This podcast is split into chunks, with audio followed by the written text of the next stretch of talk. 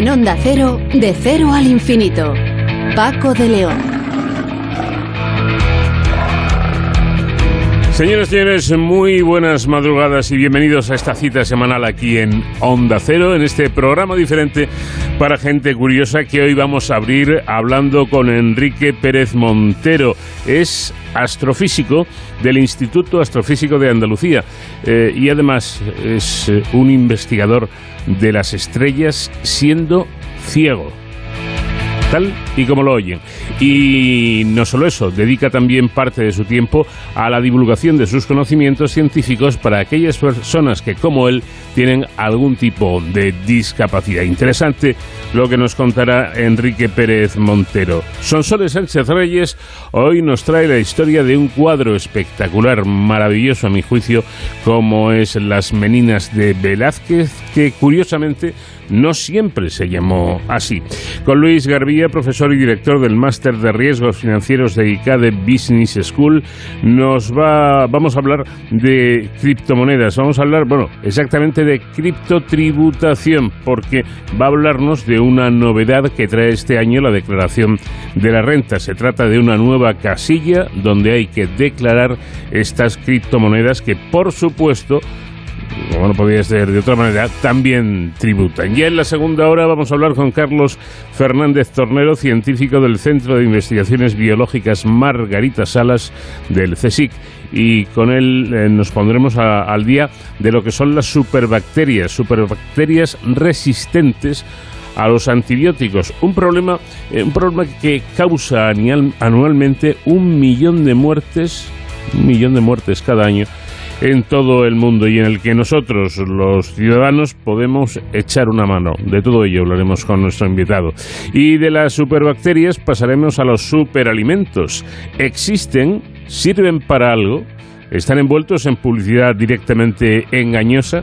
¿Hay evidencias científicas de las propiedades tan maravillosas de estos superalimentos? Bueno, pues para ello hablaremos con Jara Pérez, que es investigadora del Instituto de Ciencia y Tecnología de Alimentos y Nutrición del CSIC y además autora del libro Los superalimentos. Y para terminar, en Héroes sin capa con David Ferrero nos vamos a ir hasta la Escuela de Policía de, Ávila porque de allí va a salir la, mayor promoción eh, que ha habido nunca de, de, este tipo de policía local. Son 224 alumnos los que si todo va bien serán pronto policías locales. No se lo pierdan. Y todo ello con el comandante Nacho García en la realización técnica, pilotando la Enterprise, yendo a cero que hoy llevamos en esa Enterprise como música de fondo a un grupo inglés maravilloso que hace un funky que a mí me encanta. Bueno, otros dicen que es rhythm and blues, que vendría a ser algo parecido. parecido. Ellos son Pasadenas.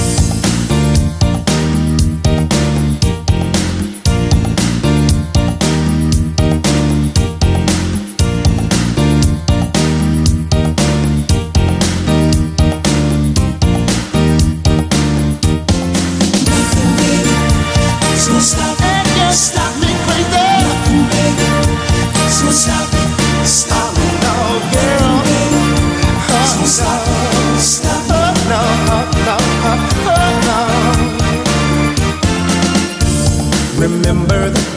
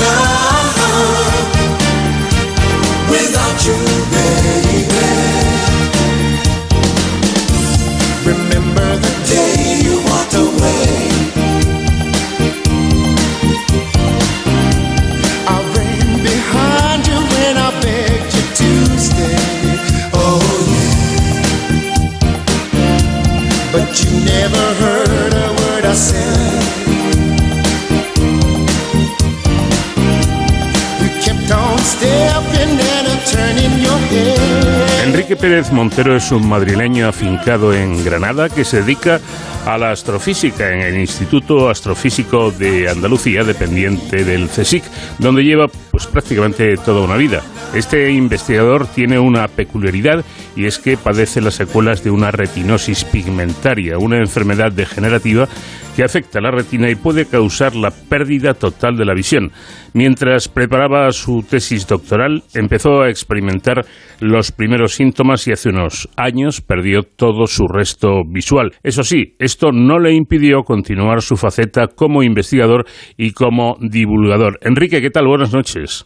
Hola, buenas noches Paco. ¿Qué tal? Encantado. Igualmente, de saludarte. Eres eh, un astrónomo que no ve las estrellas, pero que las ha visto hasta, bueno, hace unos años, no demasiados.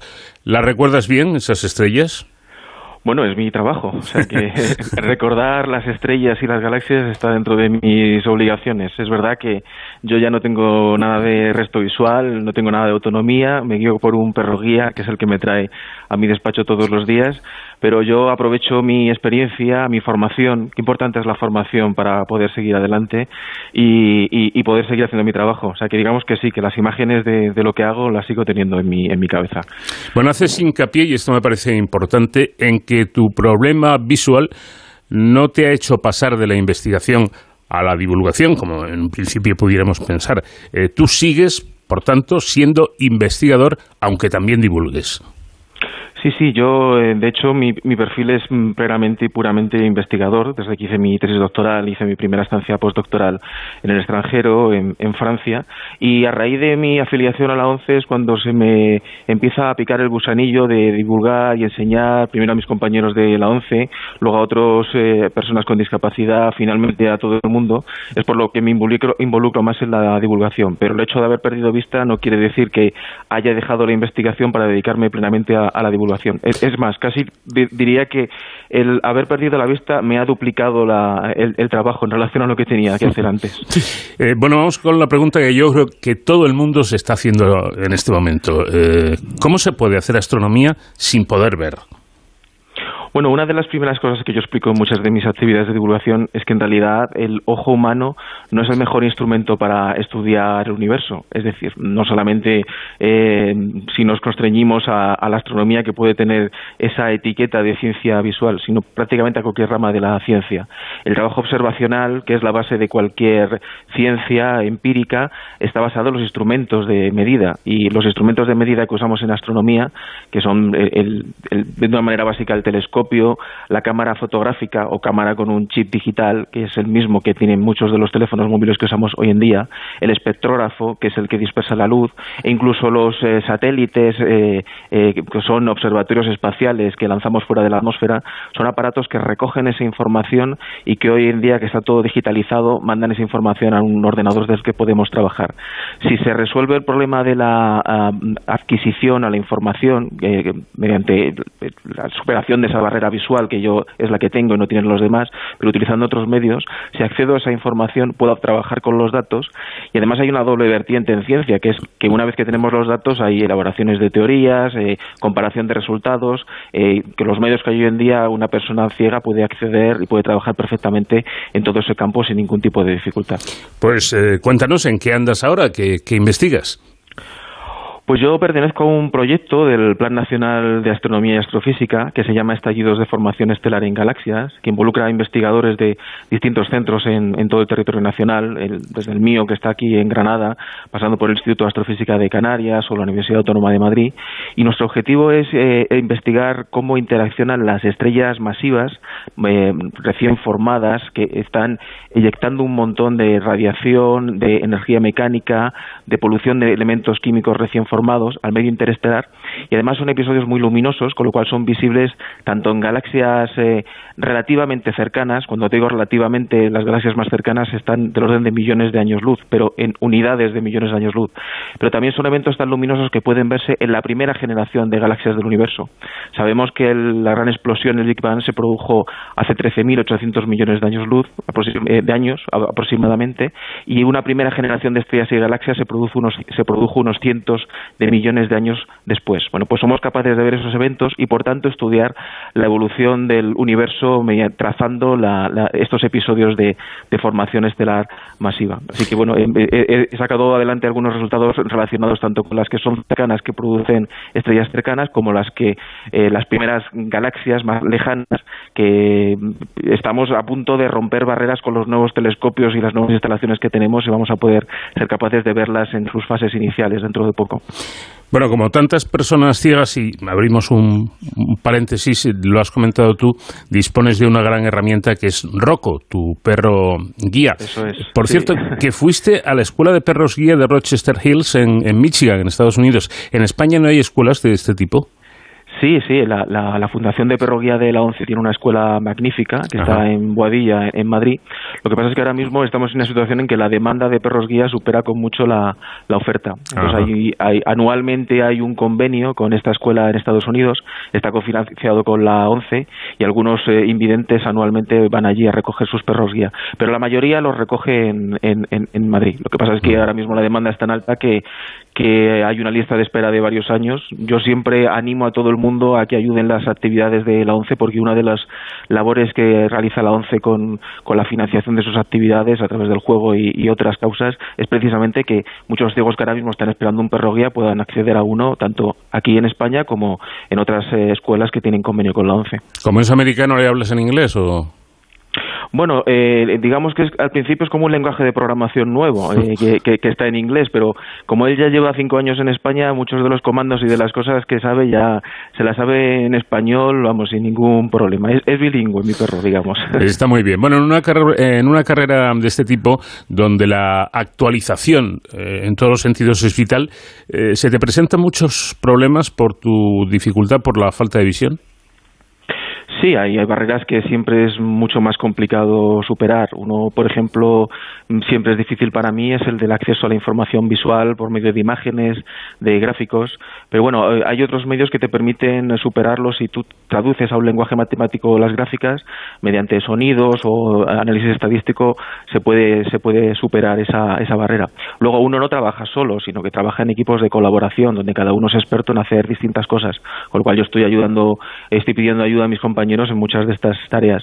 Otra que siempre es más complicado es el tema administrativo. A veces el, ser funcionario científico no te exime de, rellenar formularios y de otras cuestiones burocráticas que cuando no están adaptadas pues suponen una barrera eh, cuando para los demás a lo mejor es una tarea muy, muy sencilla. Y luego el tema de viajar, encontrar financiación adicional, el hecho de que yo en, zonas nuevas que no conozco, congresos, estancias en centros, necesito ir acompañado, no tengo toda la autonomía que puedo tener con mi perro, por ejemplo, en, el sitio que trabajo, en sitios que ya que haya visitado. Pues supone un, una financiación adicional que no siempre tenemos acceso a ella. O sea que, es decir, que siempre hay, hay barreras que siempre es difícil de, solventar. Dices que el hecho de que haya personas que tengan especialidades o, como se dice ahora, capacidades diferentes, enriquece al grupo de investigación. ¿Por qué? Bueno, al fin y al cabo, eh, la ciencia estaba centrada en la resolución de problemas, eh, eh, en el conocimiento de, ramas nuevas del conocimiento. Si uno está componiendo un grupo científico diverso, tiene diversos puntos de vista, diversas maneras de razonar, de aportar soluciones, se vuelve todo mucho más creativo. Es decir, yo animo a cualquier grupo de investigación a que esté compuesto por, por grupos con la mayor diversidad posible. Y cuando hablo de diversidad, no solamente me refiero a, la gente con discapacidad, me refiero también a, por supuesto, la igualdad de género, de, condiciones sexuales, de origen socioeconómico. Es decir, esa diversidad se traduce siempre en una mayor creatividad y eso está demostrado, hay parámetros científicos que lo miden, una mayor productividad científica y un mayor impacto de los resultados científicos. Y, por cierto, ¿tú crees que, que hay límites para, para que una persona ciega pueda hacer determinada carrera científica?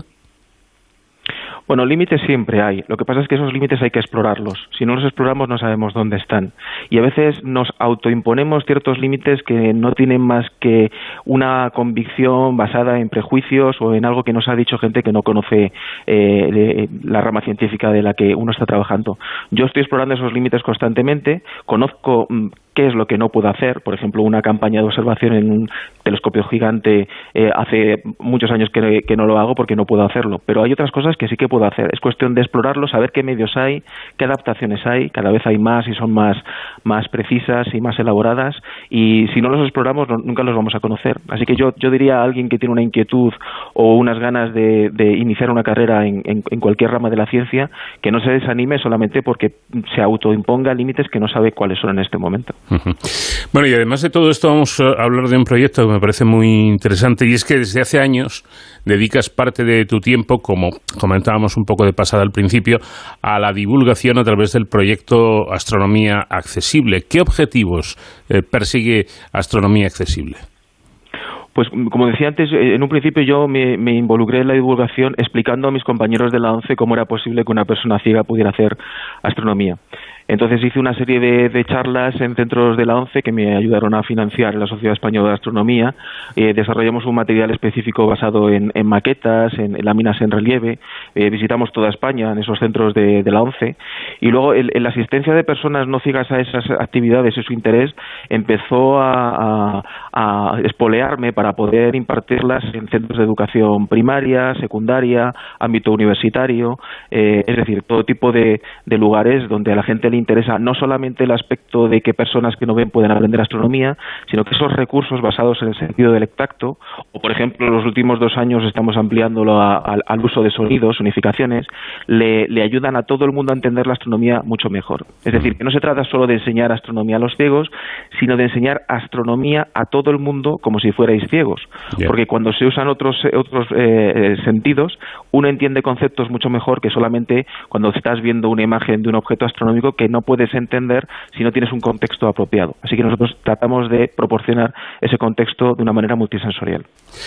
Bueno, y en este sentido hay que decir que la tecnología puede ayudar enormemente a suplir las, las carencias físicas en ese caso. Pero te quería preguntar a la inversa, ¿estos inventos para ciegos pueden servir a los investigadores en general? Yo diría que sí, por, por la razón que explicaba antes. El hecho de que yo, para poder leer un artículo, sea el ordenador el que me lo está leyendo a mí, eh, por ejemplo, a mí me ayuda a encontrar fallos en algunos artículos que algunos de mis compañeros no han encontrado solamente visualmente. Y, hay, y hay, gente que me incluso me envía artículos para que yo los revise de esta manera porque encuentro cosas que los demás no, no ven. De la misma manera, se está empezando a explorar el uso de la sonificación a, para explorar datos astronómicos. Sabemos que el, el sonido no se propaga por el espacio porque el espacio es básicamente un medio vacío y el sonido necesita un medio material para propagarse pero sí podemos convertir una señal electromagnética a un canal que es, eh, que es audible, ¿no? Y esto permite a muchos grupos de investigación empezar a utilizarlo pues para, por ejemplo, eh, utilizar el, cómo cambia el brillo de una estrella, uh, para detectar el paso de un exoplaneta. Estos, estos medios que originalmente se diseñaron para ciegos están empezando a ser utilizados por, por científicos que, que, no tienen ningún problema de vista. Por cierto, que eres también um, un firme defensor de algo que a mí me parece interesante, en, sobre todo en determinados ámbitos, como puede ser este de, de, la ciencia, y es la llamada discriminación positiva. ¿no? ¿Cómo debería hacerse esto? Bueno, eh, es cierto que hay gente que pueda sentirse, uh, digamos, eh, ofendida por el hecho de que a algunas personas se les ayude a conseguir ciertos puestos o eh, cuotas en comités o en, posiciones de evaluación, pero es cierto que si no se produce eso, ese empuje necesario eh, supone una barrera muy importante para que personas que tienen alguna dificultad basadas en prejuicios no se incorporen de una manera totalmente abierta a todo lo que es el ámbito no solo científico, sino administrativo, institucional, etcétera. Esto es algo que, que, está muy establecido en el caso de la igualdad de género y yo creo que está ayudando mucho a, visibilizar y a que todos tomemos conciencia de que las mujeres son el 50% de la población, pero que se puede extender a otros muchos ámbitos y uno es el de los discapacitados. No solamente es cuestión de que salga un número de porcentajes de plazas fijas en el BOE, sino que si luego no hay una ayuda adicional para que esas personas se incorporen de una manera abierta, eh, de una manera eh, totalmente aceptada en todo tipo de ámbitos, hasta que no se normalice es necesario que las instituciones obliguen a los organismos a que esas personas se incorporen. Insisto en que esto afecta no solamente al caso de, los discapacitados o, como hemos dicho antes, igualdad de género, sino cualquier colectivo que esté infrarrepresentado en relación a su peso real de la sociedad. Creo que es imprescindible. Bueno, pues como bien demuestra con su ejemplo Enrique Pérez Montero, lo importante es el talento y las ganas de, hacerlo. Las eh, capacidades eh, mayores o menores, los problemas físicos mayores o menores, pues hombre, eh, influir influyen, pero no tienen por qué ser determinantes y aquí tenemos, como digo, un gran ejemplo de ello. Enrique Pérez Montero, astrofísico del Instituto Astrofísico de Andalucía, muchísimas gracias por habernos atendido y nada, que sigas investigando nuestros cielos. Muchísimas gracias, ha sido un placer.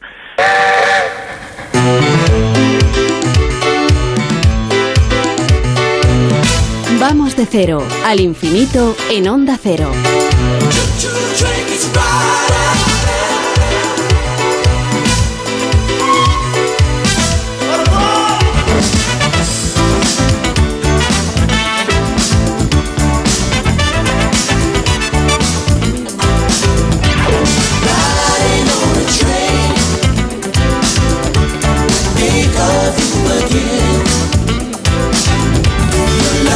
De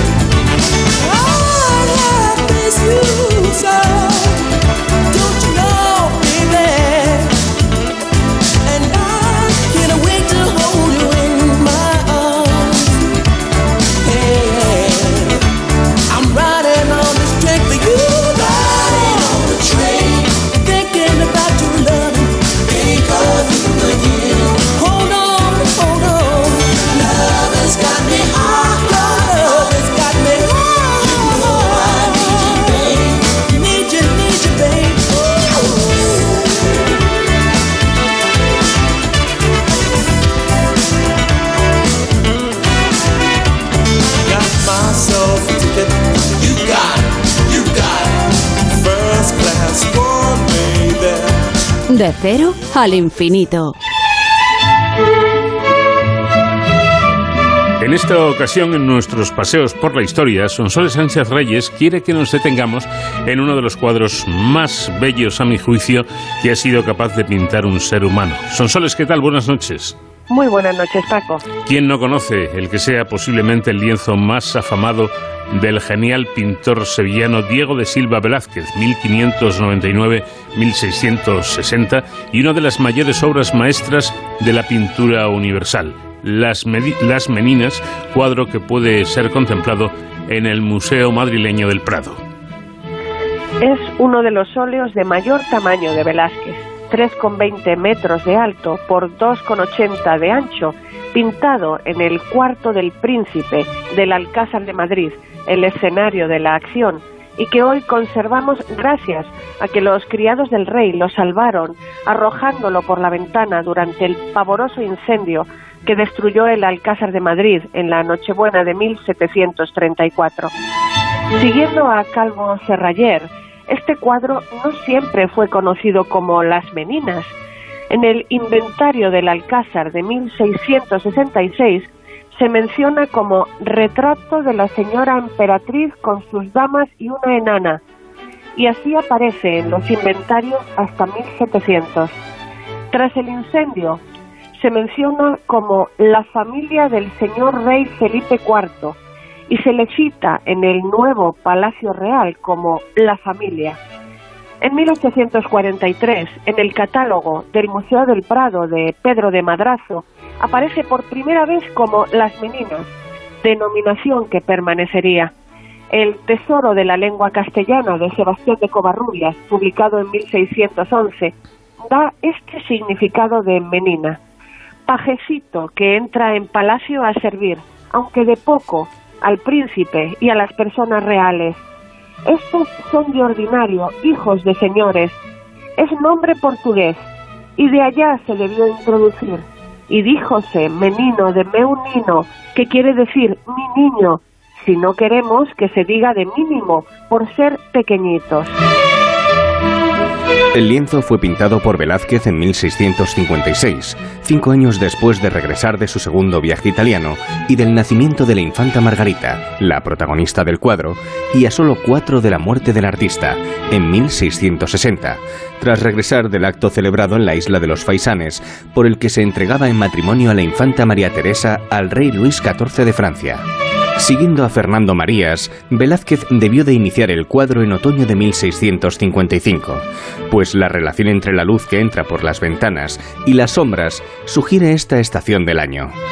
No firmó el cuadro, no solía hacerlo, pero en este caso habría sido innecesario. Su tamaño a escala natural, la presencia de un autorretrato del pintor, estar destinado al privadísimo despacho de verano del rey, al fondo del sótano del Alcázar, donde el único que lo contemplaría sería Felipe IV, y su estilo entre el retrato y la pincelada suelta, hacían que solo pudiera ser obra del pintor de cámara del rey. El cuadro consta de 11 figuras más un mastín acostado, distribuidas en los dos ejes frontal y transversal que articulan la composición. El pintor Antonio Palomino en Parnaso Español, un libro de 1724 que incluía una biografía de Velázquez, identificó a sus personajes. En primer término, de izquierda a derecha, según la visión del espectador, encontramos a Velázquez pintando frente a un gran lienzo de espaldas. A su lado, ocupando el centro, la infanta Margarita Teresa de Austria, 1651-1673, flanqueada a ambos lados por dos meninas de la reina que la atienden, respectivamente María Agustina Sarmiento, que le ofrece agua en un búcaro, e Isabel de Velasco. La infanta nació en Madrid del rey Felipe IV de España y su segunda esposa, su sobrina Mariana de Austria. Cuando se pintó el cuadro, todavía no había nacido Felipe Próspero, que lo haría en 1657, y cuya temprana muerte en 1661 truncaría la sucesión garantizada ese mismo año con el nacimiento del futuro Carlos II, con el que se extinguiría la dinastía austriaca en España. Como muchas jóvenes de la realeza en aquella época, el matrimonio de Margarita se convirtió en asunto de Estado. Prometida desde niña a su tío el emperador Leopoldo I de Austria, moriría a los 21 años por las secuelas de su cuarto parto. El compromiso de Margarita con el hermano de su madre pretendía acercar las dos ramas de la dinastía Habsburgo, la austriaca de Leopoldo I y la española de Felipe IV, distanciadas tras la paz de Westfalia que puso fin a la guerra de los 30 años. La infanta, en el centro del primer plano del lienzo, donde se cruzan los ejes frontal y transversal, evidencia su protagonismo. Tanto Velázquez como el rey la miran, depositando en ella el futuro de la dinastía. Otras figuras del cuadro son una enana, Maribárbola, y un diminuto bufón, Nicolasito Pertusato, que patea al adormilado mastín. Detrás, Marcela de Ulloa, guarda menor de damas, y un guardadamas varón sin identificar.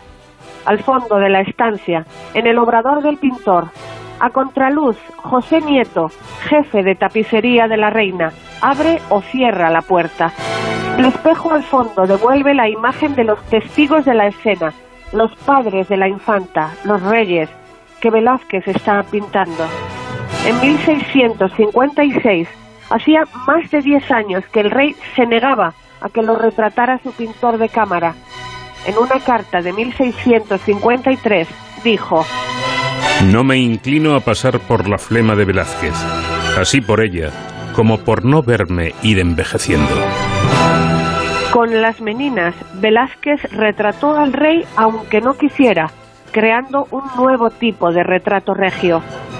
Estos dos grupos de personajes se distribuyen en el espacio cuya profundidad y altura de techo generan un gran vacío encima de las cabezas, pero se consiguen efectos de claroscuros por un haz luminoso que, procedente de una ventana a la derecha, incide sobre la infanta Margarita, mientras que otro eje luminoso atraviesa la escena desde la puerta del fondo y el halo que desde el foco del entorno de los reyes rebota en el espejo. Predominan dos interpretaciones sobre el significado de las meninas, la esperanza de supervivencia de una dinastía a través de Margarita y el triunfo de la pintura. Respecto a la segunda, los dos cuadros de la pared del fondo son copias realizadas por Juan Bautista Martínez del Mazo, de los originales de Rubens y Jordaens, representando dos episodios mitológicos, Palas Atenea y Aracne y Apolo vencedor de Pan. Ambos aluden al triunfo del arte sobre la artesanía y en este caso a la superioridad de la pintura sobre las artes manuales. Velázquez se presenta de pie con la paleta en la mano izquierda y el pincel suspendido en la derecha, en actitud de pensar, mostrando que la actividad artística es producto del intelecto antes que habilidad de la mano. De ahí el protagonismo que el pintor toma en el cuadro en un lateral pero como la figura más elevada. Se trata de un cuadro original a medias entre el retrato colectivo y una íntima escena de conversación que comenzaban en la pintura del norte de Europa. La técnica es la utilizada por el artista en la década de los 50, una pintura de borrones en la tradición ticianesca. Con mayor dilución de los pigmentos, Velázquez consigue un prodigioso adelgazamiento de la capa pictórica. La escala natural hace del óleo un lienzo tridimensional, una ventana a través de la cual el espectador contempla la realidad más allá.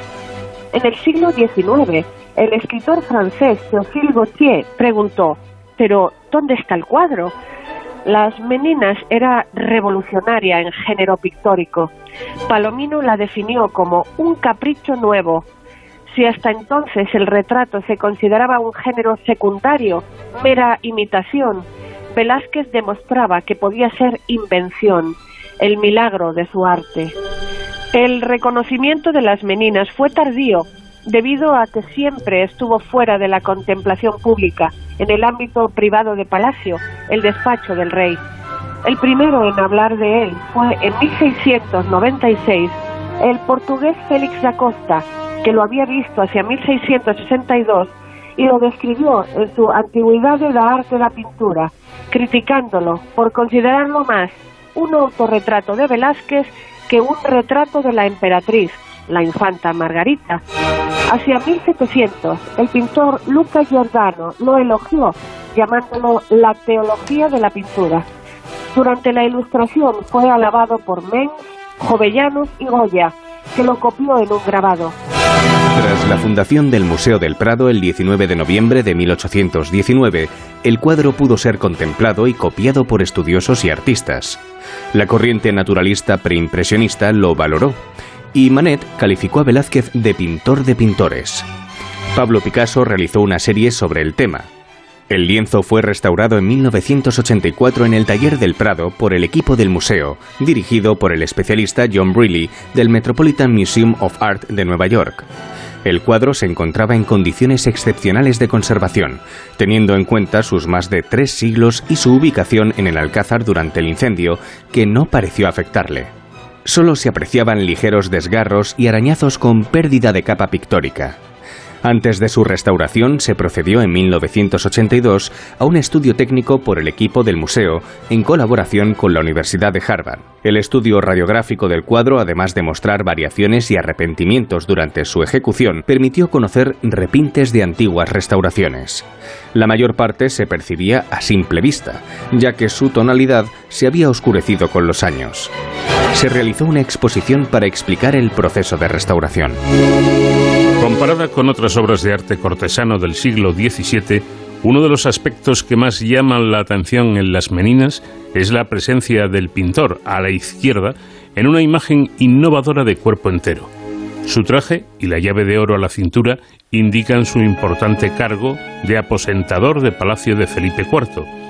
Desde su nombramiento en 1623 como pintor del rey, Velázquez ocupó cargos no artísticos en la corte que le supusieron jugosos salarios. Logró estatus de hidalgo y el nombramiento más preciado, caballero de la Orden Militar de Santiago, como refleja la cruz que luce en las meninas y que él mismo u otra persona pintó sobre el cuadro terminado. Velázquez no tuvo fácil conseguir estos honores, especialmente el último. Los estatutos de la Orden de Santiago requerían de los miembros linaje de cristianos viejos, condición hidalga y no haber practicado un oficio manual.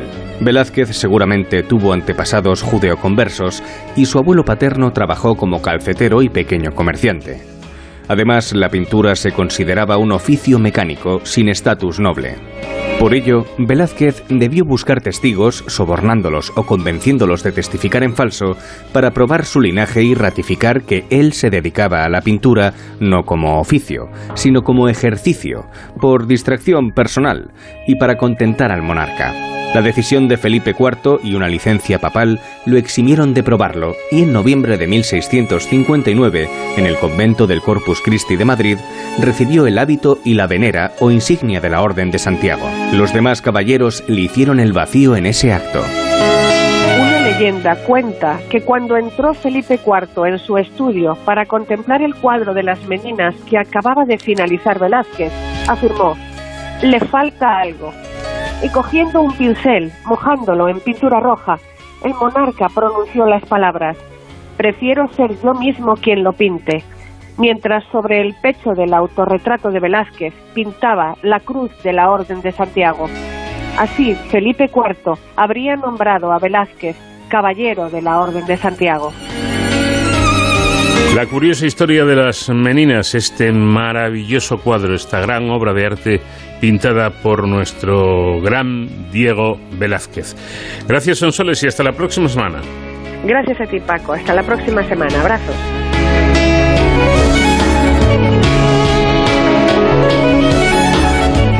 De cero al infinito.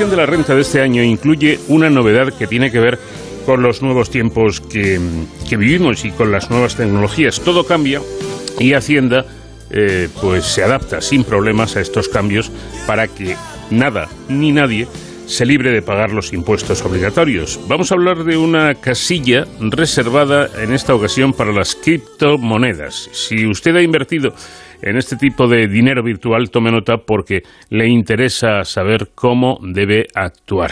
Tenemos ya comunicación con el profesor Luis Garbía, director del máster en riesgos financieros de ICADE Business School. Luis, ¿qué tal? Muy buenas noches. Muy buenas noches, Paco. Encantado de estar una vez más con vosotros. Pues encantados de recibirte y de escucharte y de que nos expliques, Luis, qué supone esto, por ejemplo, para las empresas. Perfecto. Eh, para las empresas, la declaración del IRPF no supone nada.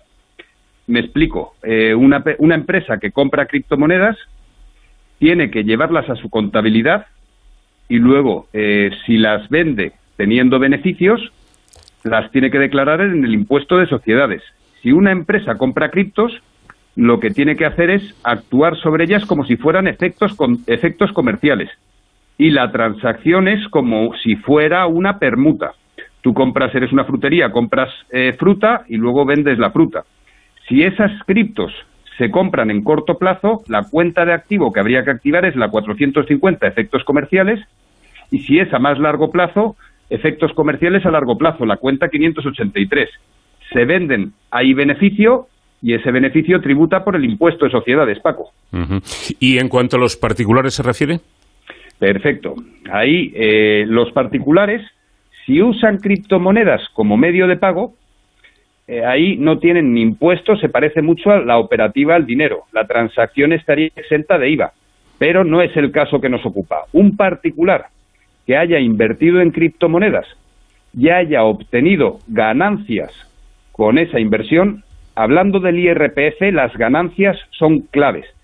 Tributaría por, ella, por ellas en, en, el, en el impreso de este año en la nueva y novedosa casilla 46. La operativa es parecida como si hubiera comprado acciones. eh, tú compras acciones y si ganas dinero con esas acciones, tanto en la forma de revalorización como rendimientos pasivos, los dividendos, el saldo asociado con la ganancia que has tenido de, tiene que tributar en el IRPF como ganancias patrimoniales pensando en la plusvalía, que recordemos ha habido un cambio en el IRPF y es una escala que va desde el 19% de la ganancia hasta el 26% aquella gente que haya tenido ganancias superiores a los 200.000 euros. Uh -huh. eh, bueno, entonces, claro, como suele ocurrir, ¿no? Siempre que hay ganancias hay que declararlo. Correcto. Sean Siempre. criptomonedas o sean billetes, o sea, da igual. Eso es. El año pasado había que declararlo también. Lo que pasa es que no existía esta casilla. Yeah. Este año existe la casilla, pero todavía en relación con las criptos queda mucho trabajo por hacer.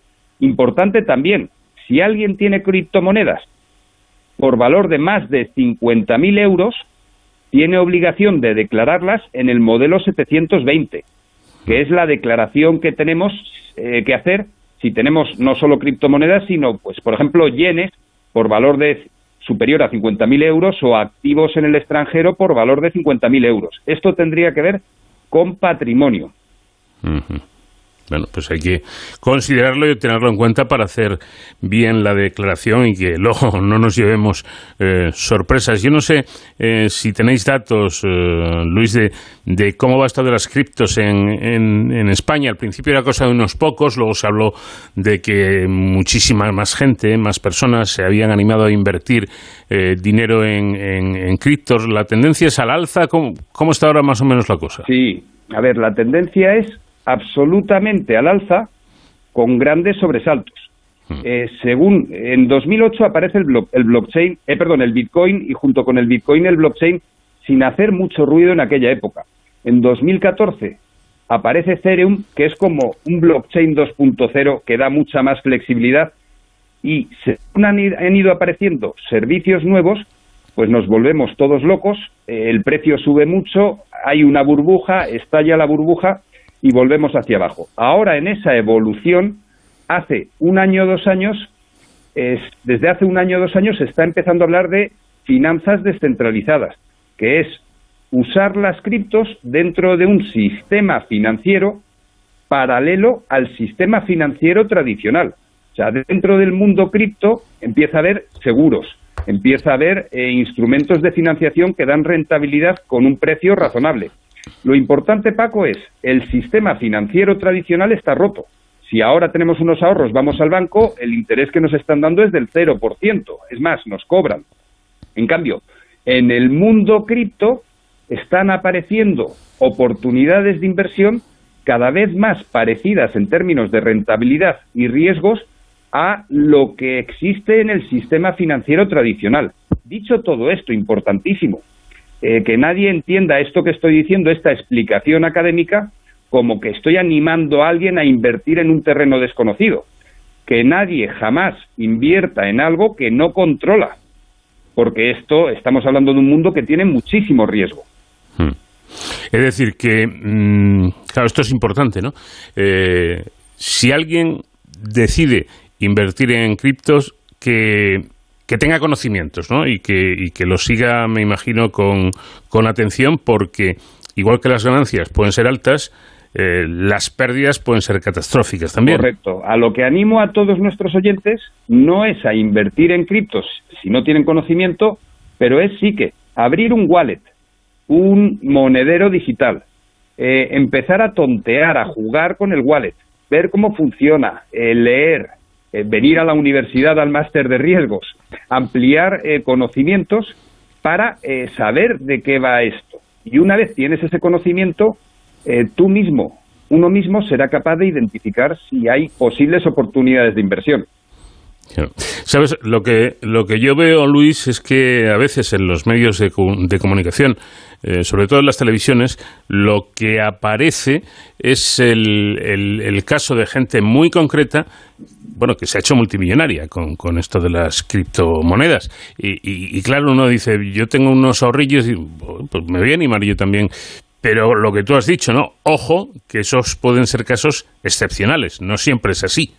Son absolutamente excepcionales. Eh, estamos viviendo un cambio brutal en muchos ámbitos. Y en relación con los medios de comunicación, Paco, conoces el cambio mejor que yo. Al final, las televisiones, ¿qué necesitan? Necesitan audiencia. Mm. ¿Y cómo consiguen audiencia? Pues por un lado, haciendo hincapié en estafas, el miedo, eh, esto del Bitcoin es malo, a ver, ¿y, hay gente estafando en Bitcoin o usando el Bitcoin para blanquear dinero? Sí, pero hay mucha más gente que usa el efectivo para, para estafar y para blanquear dinero, porque el efectivo no deja huellas, mientras que el, el Bitcoin sí. Y del mismo modo que el miedo es una herramienta que usan medios de comunicación para conseguir audiencia, pues en esta sociedad que tiene algún punto eh, para hacérnoslo mirar, Paco, eh, pensando en Instagram, pensando en los grandes futbolistas, la cultura errónea de un éxito mal concebido eh, nos lleva a pensar en ganancias fáciles en el corto plazo. esto es un absoluto error. yo no conozco a nadie en mi entorno cercano que no haya obtenido lo que ha obtenido pensando en esa obtención como éxito que no haya sido a través del trabajo, el estudio y el esfuerzo.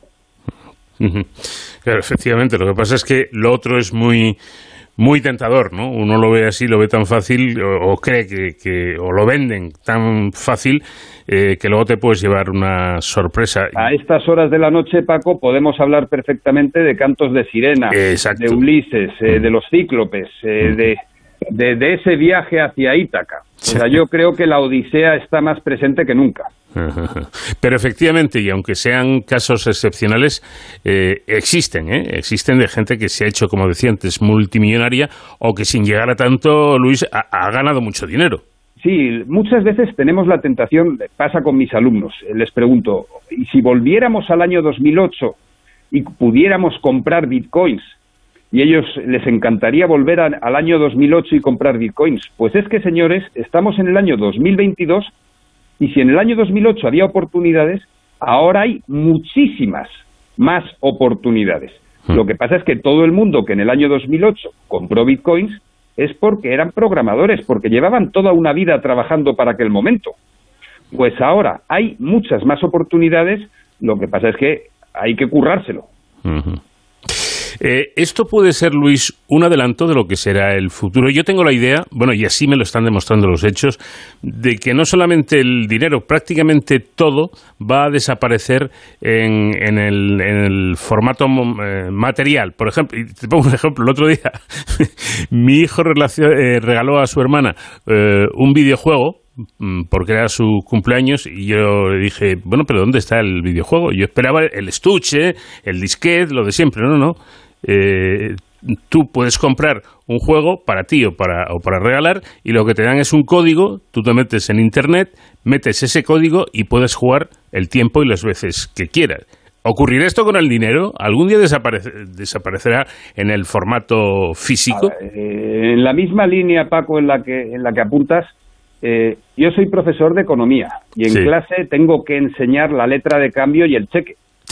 Mis hijos, probablemente, eh, mi hijo el mayor tiene 13 años, no sabe lo que es un cheque, puede que se lo explique en algún momento si, si se porta muy mal, pero las criptomonedas las conoce perfectamente. No solo las conoce, sino que en algún momento me ha venido mi hijo y, que me quedé sorprendido con mi mujer y me dice, papá, quiero comprar Ethereum. Y yo le dije, ¿y eso de Ethereum qué es? Eh, que, que, sé perfectamente lo que es desde el año 2015-2016. Y me lo empezó a explicar y me quedé sorprendido de que lo que me cuesta a mí explicar en clase a mis estudiantes, a mis alumnos mayores, o estamos, gracias a ti Paco, ahora transmitiéndoselo al gran público, nuestros hijos ya lo llevan de serie. Es que pertenecen a un mundo que efectivamente, como bien señalabas, eh, tiene unos criterios, tiene una manera de funcionar, tiene unos códigos que ya son de un mundo digital. O sea, ¿desaparecerá el dinero?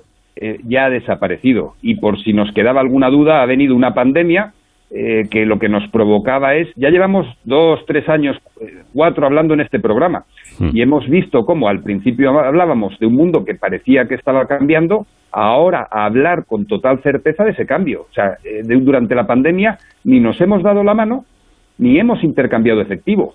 Es hmm. alucinante cómo el pago con tarjetas, tanto de débito como crédito, ha subido y la recaudación fiscal con esos pagos ha aumentado salvajemente. O sea, eh, tenemos que hacernos mirar todo, todo, todo esto. Sí, sí, porque además, eh, citando lo que acabas de comentar de, la época de la pandemia, eran los propios comercios los que ponían carteles diciendo eh, le recomendamos el pago con tarjeta de crédito. No, te pueden obligar, pero, pero mm, como diciendo, preferimos que nos pague con dinero de plástico. Cuando apenas unos meses antes, otros comercios, no digo esos mismos, pero que podrían ser esos mismos, decían eh, no aceptamos pago con tarjeta porque nos cobran comisiones. Ha habido comercios que se estaban resistiendo a cobrar con tarjeta y ahora yo llevo mucho, mucho tiempo sin estar en un comercio donde no se pueda pagar con tarjeta uno, dos o tres euros incluso. Cierto, porque antes ponían un límite. No aceptamos tarjeta, por ejemplo, por debajo de los 10 euros. Ahora eh, no existen esos. Que, ahí hay una, que ahí hay una derivada que hoy se nos queda allá afuera, que son las, los bancos mm. antiguos y las comisiones y los viajes que están metiendo, digo viajes eh, de manera metafórica, eh, las comisiones que están metiendo en cuanto pueden porque tienen un negocio que no es capaz de competir contra todo este negocio tecnológico que aparece en paralelo.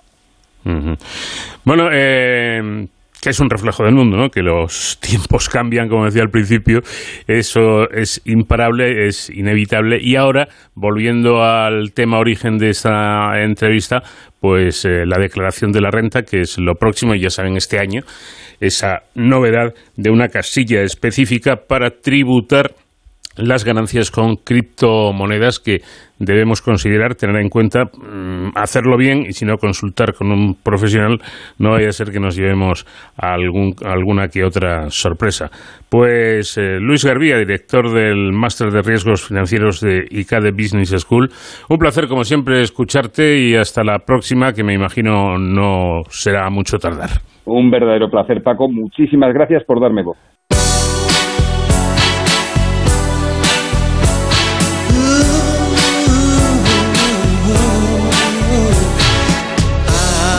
Una música la de, Pasadenas que hoy nos está acompañando y un ritmo, desde luego, que invita a moverse, como mínimo a moverse y los más atrevidos o los eh, que mejor saben, pues bailar incluso. Les damos tiempo porque vamos en busca de las noticias información ahora en Onda Cero y de inmediato continuamos en esta cita semanal, en este programa diferente para gente curiosa que es de cero al infinito.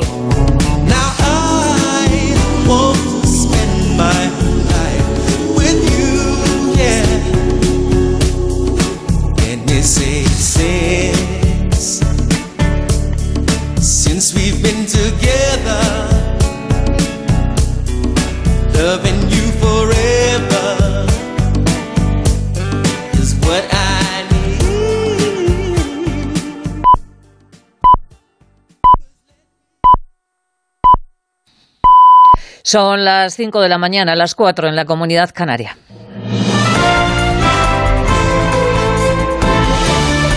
Noticias en Onda Cero. ¿Qué tal? Buenos días. Pablo Casado deja la política, deja el escaño en el Congreso de los Diputados y se despide del Partido Popular con dos mensajes. Asegura que siempre ha dicho la verdad, costara lo que costara, en relación al enfrentamiento con Isabel Díaz Ayuso a cuenta de las comisiones que cobró el hermano de Ayuso por la compra de mascarillas. Y además Casado se va de forma elegante. Dice que por encima de todo está el partido. Me dirijo a vosotros después de un mes agridulce que empezó con un sentimiento de injusticia superado pronto por el de una profunda gratitud. En política es importante rendir cuentas, y más en un partido de orden que respeta a sus procedimientos y a su gente. Por eso llegué en un Congreso democrático y me voy en un Congreso democrático poniendo mi mandato a vuestra disposición. Se cierra la etapa de Casado y a partir de hoy comienza la etapa de Alberto Núñez Feijó, que será votado por los más de 3.000 compromisarios. Feijó, en su declaración de intenciones, dice que viene para ganar y para gobernar. Se declara moderado y, como viene de un cisma, avisa que la división lleva al fracaso. Creo que divididos y endiosados ya están otros partidos. Y divididos y endiosados no se consigue nada. Pero sé, por experiencia, que sumando juntos podemos conseguir lo que nos propongamos. En la jornada de ayer, los expresidentes José María Aznar y Mariano Rajoy hacían un llamamiento a la unidad del partido para construir una alternativa y Aznar mostraba su agradecimiento a Pablo Casado. Por eso quiero referirme al trabajo de quien todavía es el presidente del partido, Pablo Casado. Pablo dio el paso cuando tenía que darlo. Se hizo cargo de esta responsabilidad cuando no era fácil ni halagüeño. Ha tenido que hacer frente al gobierno más sectario y radical que ha tenido España en democracia. Y con su renuncia ha dado paso a esta nueva situación. Donde quiera que esté, gracias Pablo por tu esfuerzo. Hoy Feijó será proclamado presidente del partido y en el PSOE no han esperado ni siquiera 24 horas. La vicesecretaria Adriana Lastra recuerda que aunque hay cambio de líder, el PP gobierna con el apoyo de la ultraderecha. El Partido Popular ha cambiado de gato, pero el cascabel sigue sonando exactamente igual. Feijó llegó a la presidencia del Partido Popular con un pacto vergonzante y oculto. Un pacto para tapar la presunta corrupción del Partido Popular de Madrid a cambio de la presidencia del partido.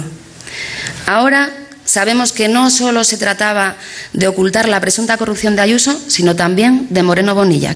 Y un asunto más, el Tribunal Supremo ha condenado a tres jóvenes que rajaron la bandera de España en la Universidad Autónoma de Barcelona con multas de hasta 2.000 euros. Se les condena por un delito de ultraje a la bandera. Eva Llamazares.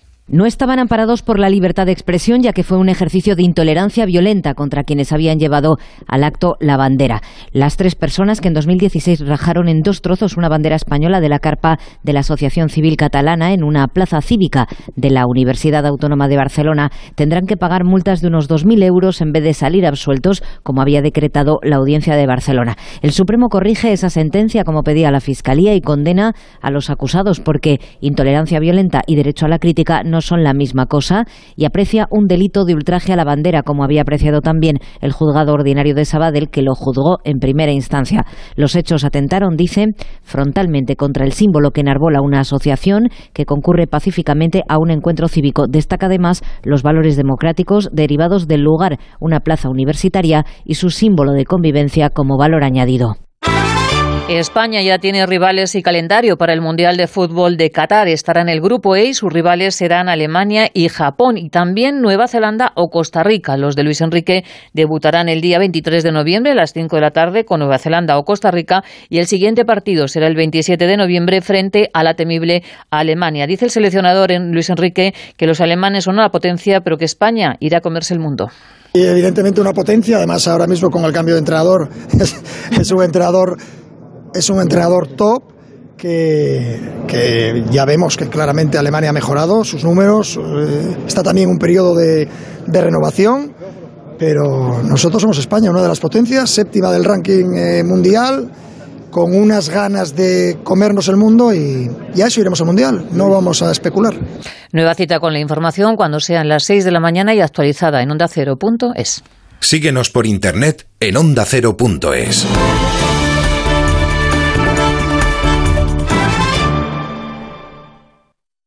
Vuelve el tren del Radio Estadio. La liga ya no para. Este sábado jornada clave antes del regreso de la Liga de Campeones. Viaje complicado para el líder. El Real Madrid visita al Celta en Balaídos. Tres puntos que son clave para reafirmar las opciones al título de los blancos. Mientras que el Atlético de Madrid en casa frente al Alavés y el Villarreal visitando al Levante buscarán buenos resultados antes de los compromisos europeos. Además, Getafe Mallorca, un decisivo en la zona de la permanencia y la visita habitual a los estadios de segunda. Este sábado, súbete al tren de Radio Estadio a partir de las tres y media de la tarde con Edu García. Te mereces esta radio. Onda Cero, tu radio.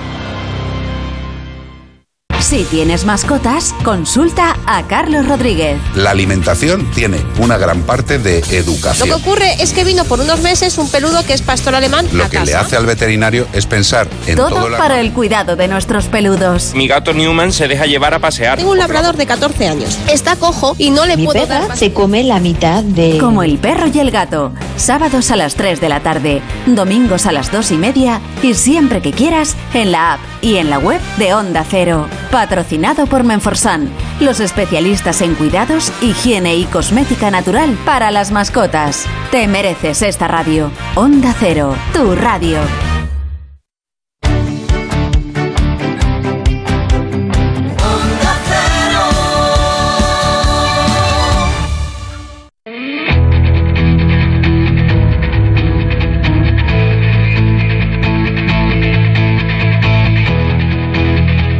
Onda Cero, de cero al infinito. Paco de León. Segunda hora de este programa semanal que además tienen ustedes la posibilidad de escuchar a la carta el día que elijan y a la hora que quieran. Pueden entrar en la web de Onda Cero, www.ondacero.es eh, y buscar en programas, en programas este, de cero al infinito. Y ahí tienen colgado el podcast de los distintos programas que vamos emitiendo para que les, eh, los escuchen cuando quieran. Vamos a empezar hablando con Carlos Fernández Tornero en esta segunda hora, que es científico del Centro de Investigaciones Biológicas Margarita Salas, y con él hablaremos de las superbacterias resistentes a los antibióticos, un problema que causa anualmente un millón de muertos en todo el mundo. Y de las superbacterias pasaremos a los superalimentos. ¿Existen realmente? ¿Sirven para algo? ¿Están envueltos en publicidad engañosa? ¿Hay evidencias científicas de las propiedades tan maravillosas supuestamente de estos alimentos? Pues para ello hablaremos con Jara Pérez, investigadora del Instituto de Ciencia y Tecnología de Alimentos y Nutrición del CSIC y autora del libro Los superalimentos en Héroes sin capa. Para cerrar nuestro programa, David Ferrero nos hablará de la mayor promoción de futuros policías locales que comienzan su formación en la Escuela de Ávila. Son un total de 224 alumnos. Y por supuesto vamos a seguir disfrutando del sonido de la música de los grandes éxitos de estos británicos eh, que se hacen llamar de Pasadenas.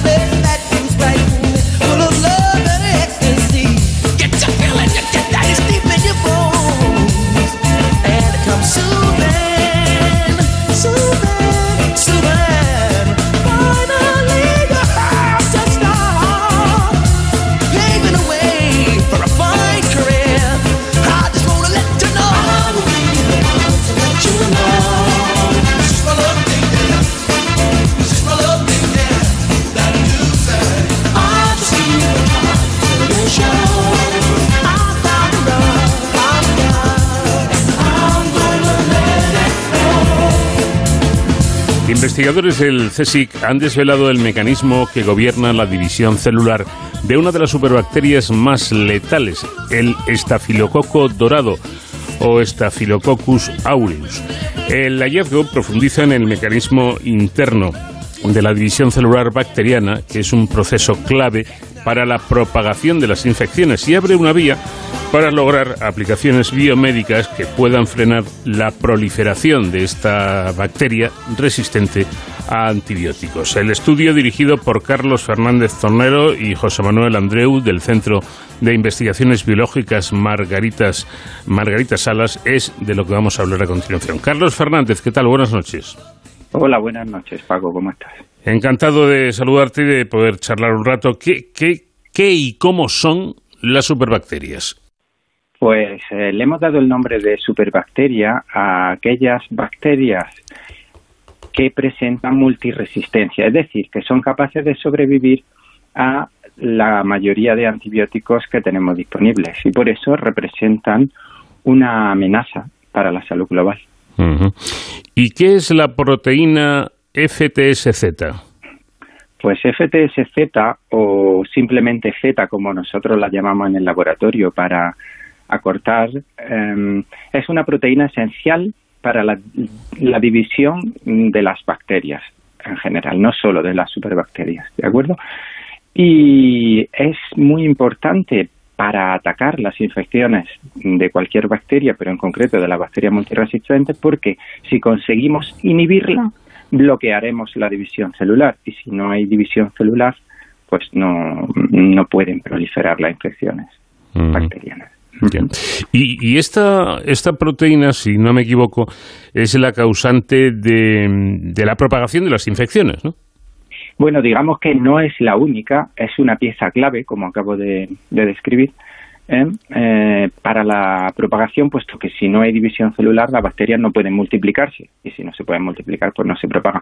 Pero también hay que decir que hay otras muchas proteínas que trabajan con ella en ese proceso de división celular, y además hay otra serie de proteínas que intervienen en procesos esenciales de la vida de las bacterias y cuya eh, inhibición también puede ser un buen blanco y una buena estrategia para desarrollar nuevos antibióticos. Mm. Lo que está claro, si, no me equivoco, es que la división celular es el modo que tiene la, bacteria de propagarse, ¿no? Exactamente, sí, sí, sí. Para multiplicarse y crecer y extenderse eh, necesita eh, dividirse eh, por la mitad y en esa mm, división por la mitad de las bacterias es lo que interviene la proteína Z. Me llama además la atención un dato que mm, también me parece bastante gráfico y es que esta proteína Z forma filamentos que crecen y decrecen de manera simultánea por extremos contrarios. Es decir, lo que provoca es un movimiento semejante, semejante al de una cinta transportadora.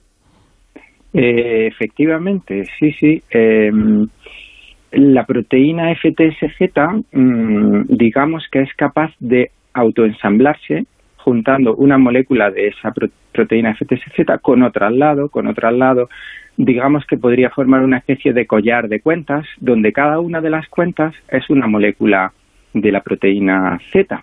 Mm. Y cuando esos filamentos o collares alcanzan una determinada longitud de unos 20 a 30 copias de la proteína Z, pues entonces eh, empieza este fenómeno de cinta transportadora en el cual se elimina una cuenta de un extremo pero se adiciona otra nueva por el otro. Entonces parece que el filamento se va moviendo por ese eh, crecimiento y decrecimiento por extremos contrarios.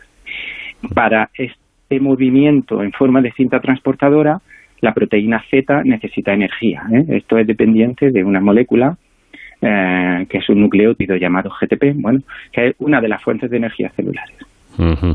Bueno, el estudio presenta diversas estructuras de filamentos de, de Z, de Staphylococcus aureus, eh, a alta resolución. Esta aproximación eh, les ha permitido a ustedes, a los investigadores, determinar la, posición espacial de cada uno de los átomos de esta proteína. Y según señala, eh, señalan ustedes, esta información ha sido fundamental. ¿Por qué?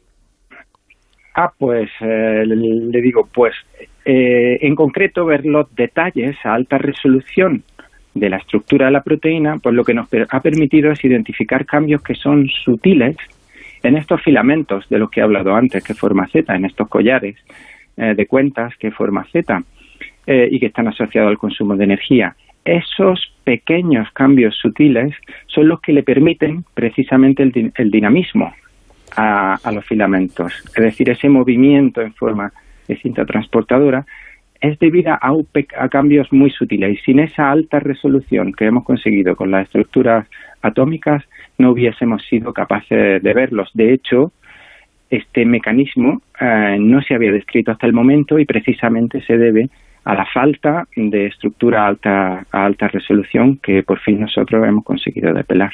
Mm. Bueno, vayamos con, con datos concretos, porque el tema, desde luego, tiene miga y, merece la, la pena ser resaltado. Y es que la resistencia a los antibióticos provoca más de un millón de muertes al año en el, en el mundo. Y se estima que esta cifra podría multiplicarse por 10 en las próximas décadas. Parece, pues, que estamos ante un problema muy grave que, como indican estos datos estimados, podrían suponer una situación sanitaria, eh, creo que no exagero si digo que dramática, ¿no?, de aquí a unos cuantos años. Pues efectivamente, si pensamos que, por ejemplo, la infección por el coronavirus ha provocado aproximadamente 6 millones de muertes en dos años, eh, pensar que actualmente en un año, mmm, a causa de estas infecciones mmm, de bacterias multiresistentes, se provoca aproximadamente un millón de muertes al año, podemos decir que es un problema muy importante y sobre todo que se prevé que esas multiresistencias se vayan incrementando y podríamos estar hablando, si no eh, nos ponemos en marcha para descubrir nuevos fármacos que frenen las infecciones bacterianas, podríamos encontrar en una situación realmente dramática de aquí a un, unos 20 o 30 años. ¿sí? Y además alrededor de una décima parte de esas muertes a las que aludíamos por resistencia a antibióticos se deben a, a infecciones por Staphylococcus aureus, eh, resistente a la meticilina. Eh, no es un dato menor, ni muchísimo menos. Yo creo que esto, eh, todo, ¿no? La ciencia, el mercado, las farmacéuticas deben tenerlo en cuenta. Y, no sé, a mi, a mi corto y escaso entender en, este, en estos temas, me parece que es algo urgente, que hay que ponerse con ello ya, ¿no? Pues absolutamente. Eh, el estafilococo dorado, eh, concretamente, es la segunda superbacteria más letal. La primera es otra muy conocida que quizá algunos de los oyentes hayan escuchado, es la Escherichia coli, es una bacteria que convive con nosotros en el intestino y no solo convive, sino que nos permite hacer parte de la digestión y sin la cual no podríamos vivir. Pues bien, hay ciertas cepas de, esta bacteria que producen enfermedades tanto de tipo diarreico como febril o uh, incluso meningitis o sepsis ¿eh? en la sangre y, y, urge, urge hacer inversión que debe ser por un lado de los estados, como se ha visto en la crisis del coronavirus, es muy importante la inversión pública para hacer investigación básica que siente mmm, las bases de, de, del conocimiento de dichas eh, infecciones, pero también las empresas farmacéuticas deben poner su granito de arena y yo sé que es complicado porque descubrir un nuevo antibiótico suele llevar al menos un decenio ¿eh? Y que el retorno no siempre es todo lo fructífero que se desearía, pero esto se debe entender como una estrategia global eh, donde todos debemos poner nuestro, nuestro granito de arena, como digo. Eh, en esto tenemos todos un poco la culpa, quizá eh, la gente en general, los, los pacientes, en cuanto eh, notan o han notado cualquier tipo de síntoma, han dicho, venga, barra libre de, de, antibióticos. Esto me parece que es facilitarle bastante las cosas a los bichitos estos, ¿no? Eh, absolutamente, absolutamente. El, el desarrollo de resistencia se debe al uso continuado de antibióticos no siempre hay que poner toda la responsabilidad en el paciente. Eh, hay estados en los cuales cuando se recita un antibiótico no se da la caja entera, sino que te dan, te recortan, te abren la caja y te recortan exactamente las dosis que se estiman necesarias para, para la infección concreta de la cual se trata. Aquí en España pues se tiende a dar la caja entera y entonces bueno pues lo que ocurre es lo que usted acaba de describir, ¿no? Que hay momentos en los que uno se automedica y esto desde luego no, no, no es lo más adecuado, pero también el uso extensivo de antibióticos en ganadería, pues eso también tiene su influencia en, en el desarrollo de, la superbacteria. O sea que sí, como bien decimos, entre todos debemos ser responsables y poner nuestro grano de arena para que este fenómeno, que empieza a ser bastante preocupante, pueda atajarse de la mejor manera posible y no nos lleve a una situación más dramática. Bueno, te daban la caja entera y hasta por lo menos hace unos años, sin receta médica. O sea, te recetabas tú mismo. Eh, parece que esto es un poco, venga, homoxicilina de esta a, a, granel, a gogó. Y además dejo de tomarla cuando, cuando me parece a mí. Sí, ciertamente. Y eh, ah, eso también es muy clave. O sea, hay que tomar un tratamiento completo. Si uno se queda medio, pues lo que estamos haciendo es que las bacterias puedan proliferar a medio de, la curación y esto también de nuevo es una fuente de generación de resistencia, sí, sí. Este estudio, este descubrimiento y esta proteína em, pueden servir como diana para conseguir precisamente esto, eh, futuros fármacos antibióticos? Bueno, pues eh, eso esperamos nosotros. ¿eh? ¿eh? nosotros hacemos, como digo, investigación básica y esperamos que luego, en colaboración con otros grupos, como pueden ser químicos, y más adelante, cuando se identifiquen inhibidores de la proteína, pues con los laboratorios farmacéuticos podamos llegar a eso. Desde luego es un camino largo. Y bueno, mencionar que este estudio, pero también eh, este estudio viene de una larga tradición en el Centro de Investigaciones Biológicas Margarita Salas, liderado por uno de los investigadores que ha coordinado este estudio, el profesor José Manuel Andreu, que usted ha mencionado anteriormente, eh, lleva muchísimos años investigando esta proteína y creemos que sí, que puede ser un buen, una buena estrategia para, el diseño de nuevos fármacos contra las eh, eh, de hecho, podría, podría mencionarles que el año pasado mismo publicamos otro estudio también contra esta proteína en la cual hemos colaborado con unos químicos de la Universidad Complutense, eh, liderados por Mariluz em, Rodríguez, y mm, eh, identificamos nuevos inhibidores, pero eh, desgraciadamente no tienen la suficiente eficacia como para, para iniciar ensayos clínicos. Pero bueno, en el camino estamos. La necesidad de nuevos antibióticos eh, parece claro que es una realidad ya. ¿Cuánto tiempo hace que los laboratorios no sacan al mercado nuevos antibióticos? A ver, eh, digamos que mm, eh, al final de la década de los 80, a principios de los 90, todavía se identificaban nuevos antibióticos, pero sí es verdad que ahí hubo un, un par de décadas en las cuales eh, esta investigación cayó porque, mm, bueno, parecía que teníamos las infecciones bacterianas bastante controladas. Es verdad que, digamos, a principios de este nuevo siglo se empezó a ver cómo aumentaban de manera importante las resistencias y ya en el último decenio mm, se han sacado una serie de antibióticos o lo que se está haciendo eh, también es combinaciones de varios antibióticos que parece que empieza a ser una buena estrategia para evitar precisamente esta multiresistencia. Si una bacteria desarrolla una resistencia frente a un solo antibiótico, eh, pero no frente a dos, entonces la combinación de esos dos puede, puede evitar la propagación de las infecciones.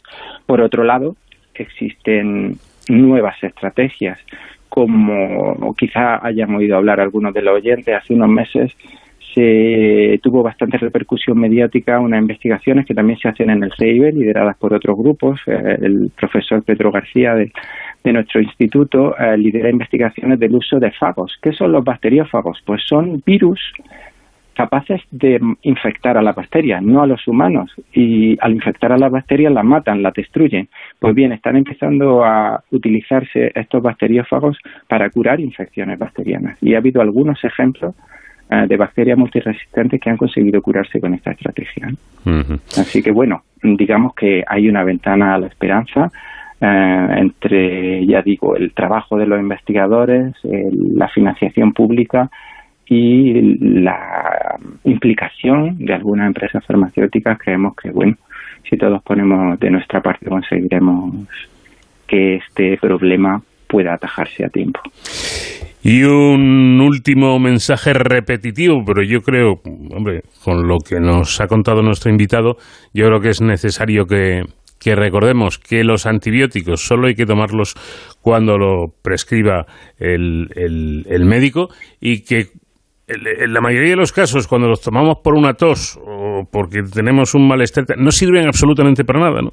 Porque eh, es algo específico para una cosa y no para todo. Los antibióticos no, no valen para todo y tomarlos sin necesidad es hacernos un, un, flaco, un flaco favor, Carlos. Pues suscribo las palabras que acaba de pronunciar, Paco. Sí, completamente de acuerdo. Pues tengámoslo en cuenta y facilitemos las cosas entre todos. Carlos Fernández, tornero del Centro de Investigaciones Biológicas Margarita Salas, CSIC, muchísimas gracias por habernos atendido y muy buenas noches. Pues gracias a ustedes por el interés en nuestro trabajo y bueno, pues eh, hasta la próxima.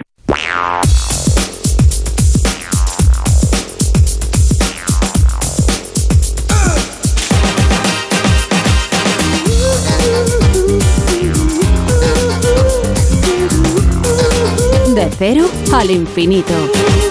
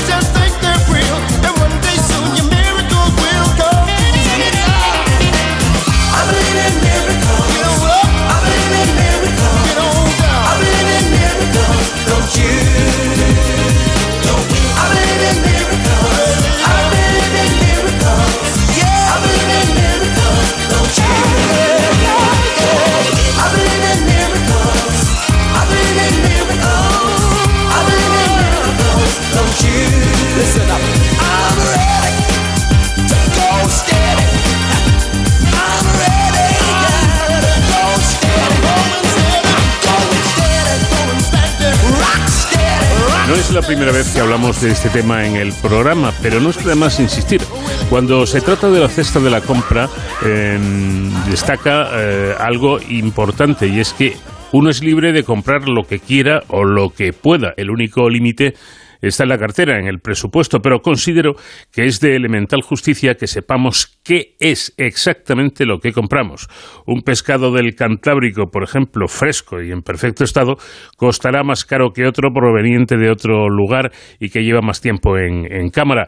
Eh, Los dos pescados son aptos para el consumo, pero el consumidor tiene todo el derecho a saber su procedencia y su frescura y después de saberlo elegir libremente. Bueno, pues lo mismo o algo muy parecido debe ocurrir con los productos que se venden y se anuncian como de propiedades especiales altamente saludables. Por ejemplo, los llamados superalimentos. Según dicen los investigadores, aquí lo que hay es mucho marketing y poca evidencia científica, ya que muchas de las afirmaciones que se realizan sobre sus efectos en la salud tienen una base científica cuando menos dudosa. Jara Pérez es investigadora del Instituto de Ciencia y Tecnología de los Alimentos y Nutrición del CSIC y autora del libro Los Superalimentos, editado por Catrata. ¿Qué tal, Jara? Buenas noches. Hola, buenas noches. Bueno, dicen ustedes eh, que los superalimentos son como los superhéroes, es decir, que solo existen en la ficción. Exactamente. Aquí aparecen en las stands de los supermercados pero en realidad de super tienen poco o no tienen tanto como parece. Llama la atención que todos estos productos siempre son exóticos, originarios de lugares muy lejanos y que tienen poco que ver con nuestra cultura alimentaria. Bueno, no sé si es curioso o más bien es algo buscado, algo premeditado. Bueno, desde luego es algo que como consumidores nos llama mucho la atención, que nos cuenten de pronto que debemos empezar a consumir esta raíz o esta fruta que no conocíamos y que lo toman en una población remota y gracias a eso tienen el colesterol bajo o viven durante más tiempo, pues desde luego que son historias muy atractivas. Otra cosa es que se correspondan con la realidad. Mm, además, la, publicidad sobre estos productos es eh, como para analizarla. Eh, ¿Usted cree, Jara, que, que podemos decir que la publicidad muchas veces es un engaño directamente? Mm, la publicidad está muchas veces en el límite de lo permitido, porque sí es cierto que hay una reglamentación que indica qué se puede decir y qué no sobre un alimento, y cómo no puede inducir a error respecto a que tenga ciertos efectos en salud. Y bueno, yo creo que aquí se junta, eh, por un lado, la asistencia de expertos en marketing en las empresas alimentarias mm, y que son capaces de llegar justo hasta el filo de lo que se puede decir, con por otro lado pues ese propio deseo que tenemos como consumidores donde a veces buscamos algo fácil, ¿no? Entonces, si de pronto nos están contando que incorporar este alimento a nuestra dieta habitual independientemente del conjunto de alimentos que consumamos, va a tener un efecto en nuestra salud, pues es algo que nos llama. Mm. Vayamos con, con un ejemplo. Se publicita mucho, y es verdad al parecer, que las bayas de Hoji eh, contienen polifenoles, pero no se dice que lo hacen en cantidades similares a otras frutas eh, más conocidas, como por ejemplo la ciruela. Esto sería como hacer que una una ciruela se convierta en super ciruela, no es simplemente ciruela, ¿no? Exacto, esto es muy clásico en el mundo de los superalimentos. Eh, nos dicen verdades a medias. No nos solemos encontrar tanto ante unas mentiras flagrantes de que realmente no tengan ni pies ni cabeza, sino que hay un punto de verdad, pero donde hay otra parte que no nos están contando. Las bayas de goji son efectivamente ricas en polifenoles, que son unos compuestos antioxidantes y beneficiosos, pero se encuentran en una cantidad similar a la que encontramos en las ciruelas. A partir de ahí es la elección de cada cual optar por unas, por otras o por una combinación, pero que no piense nadie que si no incorpora este tipo de frutas exóticas en su alimentación no va a poder seguir una alimentación saludable. Bueno, también señala usted en su blog que eh, el contenido en, en betacaroteno, por ejemplo, betacaroteno de estas de este tipo de, de bayas es eh, superior al de la zanahoria, pero es que resulta que con el consumo de 50 grados, eh, gramos perdón, de zanahoria cubrimos nuestras necesidades diarias de dicho compuesto. No hay por qué irse a, otros, a otras cosas, ¿no? Así es, podemos quedarnos con una zanahoria pequeña donde ya estaríamos eh, cubriendo nuestros requerimientos diarios de este compuesto beneficioso que es el betacaroteno. Claro, eh, y aquí está lo importante. Lo que quizá no reparamos es que eh, en un, kilo de bayas de, de hoji, por ejemplo, suele costar unos 15 euros, mientras que la misma cantidad de zanahorias vale algo más de un euro. Es decir, estamos pagando 14 veces más para lograr exactamente lo mismo. Nutricionalmente sí estaríamos hablando de los mismos constituyentes. Por supuesto que después ya entramos en gustos personales, en la aplicación que cada uno quiera dar a un alimento pero que nadie piense que es necesario gastar grandes cantidades de dinero para seguir una dieta saludable. Por seguir otro ejemplo, eh, si queremos consumir los 30 gramos diarios de fibra que están recomendados en la alimentación, podemos hacer dos listas de la compra, una basada en superalimentos y otra en alimentos tradicionales.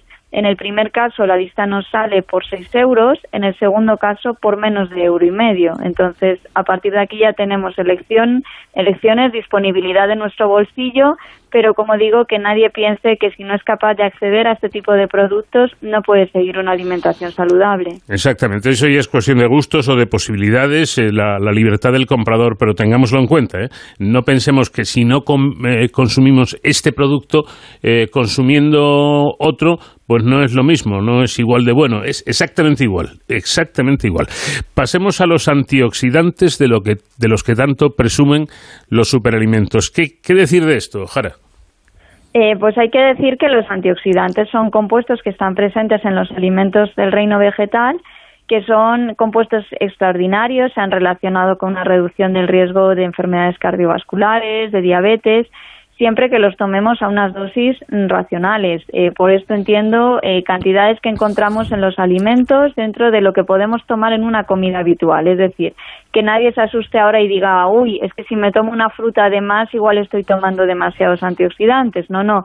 Si nosotros nos tomamos las frutas, las verduras, las legumbres, en su forma habitual, en platos, no hay ningún problema. ¿Qué mm. es lo que ocurre cuando, por ejemplo, nos da por prepararnos esos batidos concentrados de verduras, esos batidos detox, y en ese caso podemos tener cantidades de antioxidantes que pueden llegar a ser perjudiciales, ya que un exceso de antioxidantes en nuestro cuerpo se transforma en lo contrario, en prooxidantes.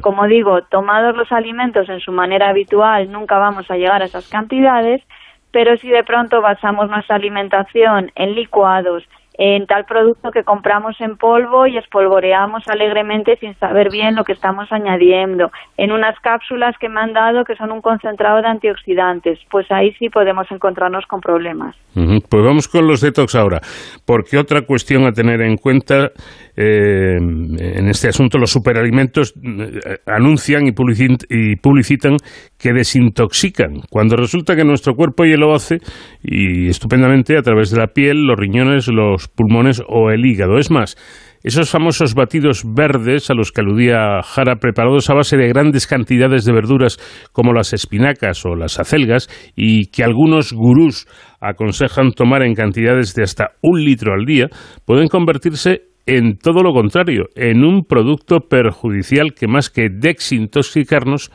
nos intoxique precisamente.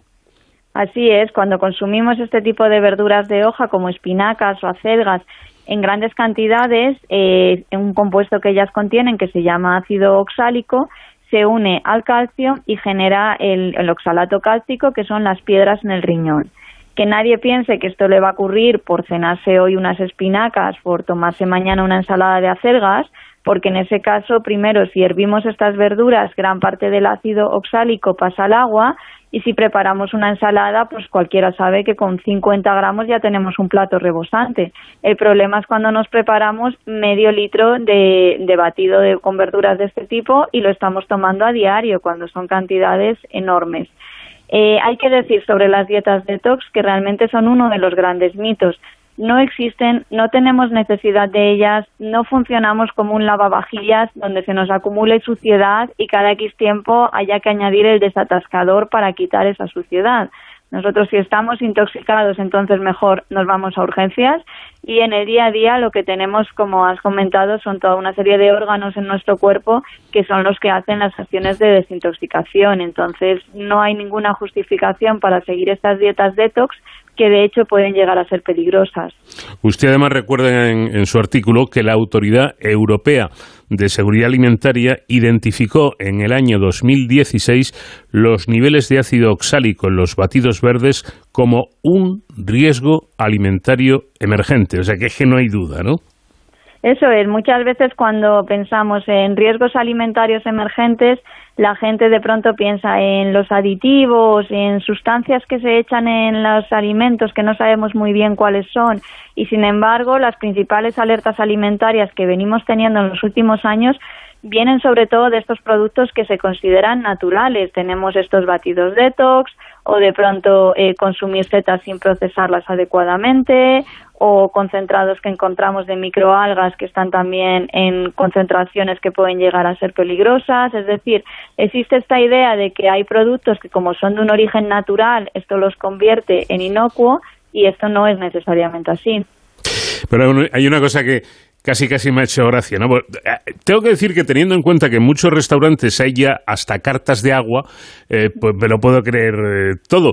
Pero es que ahora anuncian la sal rosa del Himalaya. Jara, tengo entendido que es que ni siquiera esta sal es del Himalaya.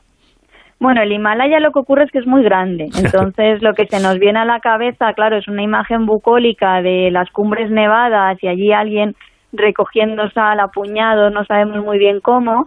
En realidad esta sal viene de la segunda mayor mina de sal del mundo que está en Pakistán, que ahí ya podemos pensar que esa imagen tan atractiva no lo es tanto. Hmm. En cualquier caso, eh, pues hablamos de una sal, que es un componente que debemos reducir de nuestra alimentación y que estamos consumiendo totalmente en exceso si alguien ha escuchado, no, es que esta sal tiene muchas más muchos más minerales que la sal habitual, por eso es mucho más saludable, ese contenido es ínfimo. Por ejemplo, para consumir el potasio que logramos eh, con dos puñados de pistachos, necesitaríamos tomarnos 100 gramos de sal rosa del Himalaya y los problemas que habría en nuestro cuerpo tras haber consumido 100 gramos de sal serían bastante superiores a esa pequeña cantidad extra de minerales que tengamos. Así que, eh, sea del Himalaya o de donde sea, lo que tenemos que hacer es reducir el consumo de sal. Y ya está, sin darle mm, más eh, sentido al, asunto. Bueno, hay otra cosa también que, hay que tener en cuenta, los edulcorantes. Está la panela, sirope de arce o azúcar moreno que se anuncian como más saludables, pero en todos los casos estamos hablando de productos que contienen entre el 70 y el 95% de azúcares. Me imagino que esto es como lo del Himalaya, ¿no? De la sal. Eh, de lo que se trata es de reducir esa cantidad de azúcar en la ingesta. Ese es el objetivo que debemos seguir.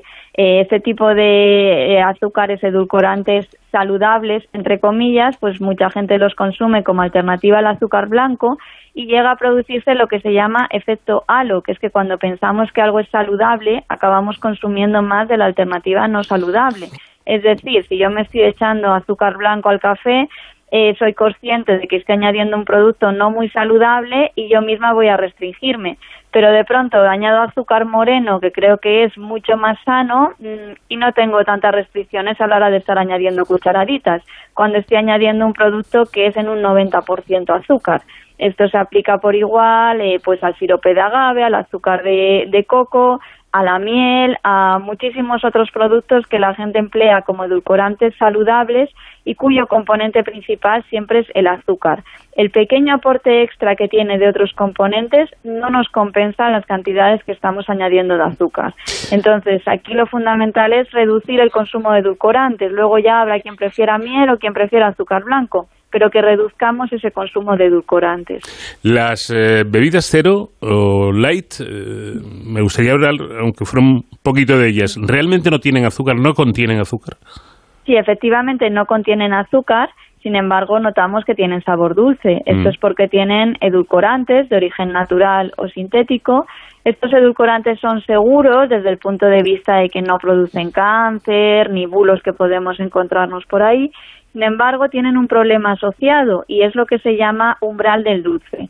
Nuestros receptores del dulce en la lengua, a medida que van notando más sabor dulce, necesitan que les demos más y más para seguir eh, notando que están ante algo dulce. Podemos imaginarnos, por ejemplo, poblaciones como en México, donde están muy acostumbrados al picante y ya si no reciben un cierto nivel de picante, no consideran que ese plato sea picante, aunque a lo mejor a nosotros ya nos estén llorando los ojos. Hmm. Pues algo parecido ocurre con los edulcorantes. Cuando nosotros hacemos una comida, por ejemplo, y la acompañamos de un refresco light, de un refresco cero, efectivamente no estamos tomando azúcar, pero estamos ya llenando de sabor dulce nuestros receptores del dulce.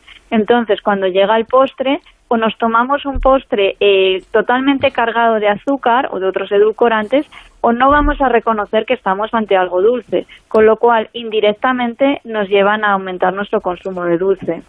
Interesante esta reflexión. Mm, podemos tomar esas bebidas sin, sin azúcar, las llamadas cero, que efectivamente no contienen azúcar, pero luego hay que tener cuidado porque ha subido el, el umbral del dulzor, digamos, y entonces si nos ponemos ciegos a un postre muy edulcorado o, o muy azucarado, pues estamos eh, haciendo un pan como unas tortas, ¿no? Eh, tengámoslo en cuenta. Y para terminar, me quedo con algo que usted eh, menciona en su artículo y que ha repetido aquí en la entrevista. Nadie debería pensar que va a estar malnutrido por no poder comprar este tipo de productos, los superalimentos, y porque existen opciones equivalentes, conocidas, cercanas y económicamente asequibles. Así que tengámoslo en cuenta. Jara Pérez, muchísimas gracias por habernos atendido y por estas explicaciones tan interesantes. Muchas gracias a ustedes por el interés.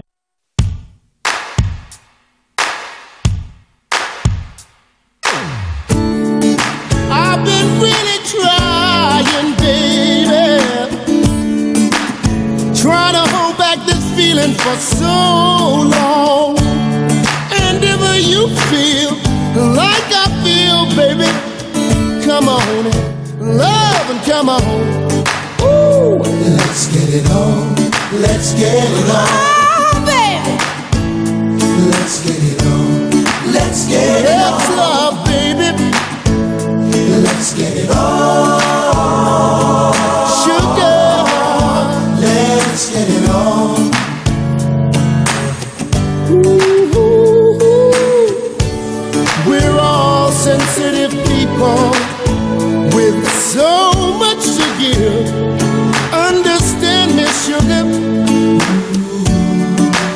Since we got to be here, then let's live.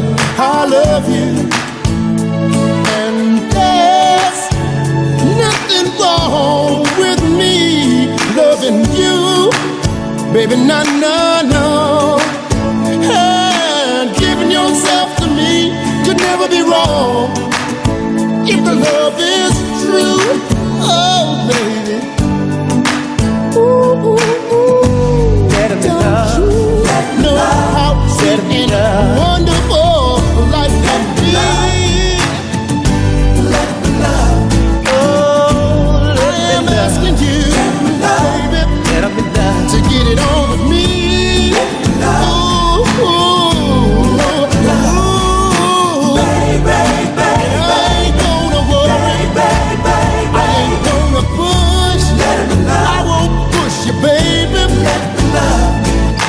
Come on, come on, come on, come on, come on, darling.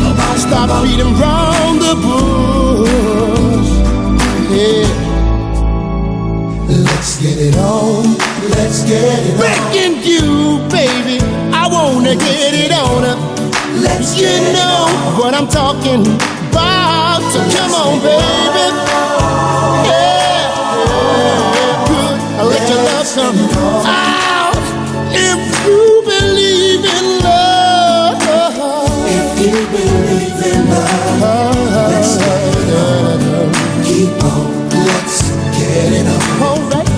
wanna get it on. If you believe in love, let's get it on. Keep on. Let's get it on. Oh yeah. I wanna get it on. Baby, baby. I ain't gonna worry. Baby, baby. I ain't gonna push. I won't push you, baby. Let me love. So come on, come on, come on, come on, come on, darling. Stop beating round the bush. Get it, get it on. Get it on, let's get it on. Get it on, get it on. Get it on, You don't have to worry that it's wrong. If the spirit moves you, let me groove you. Good, let your love come down.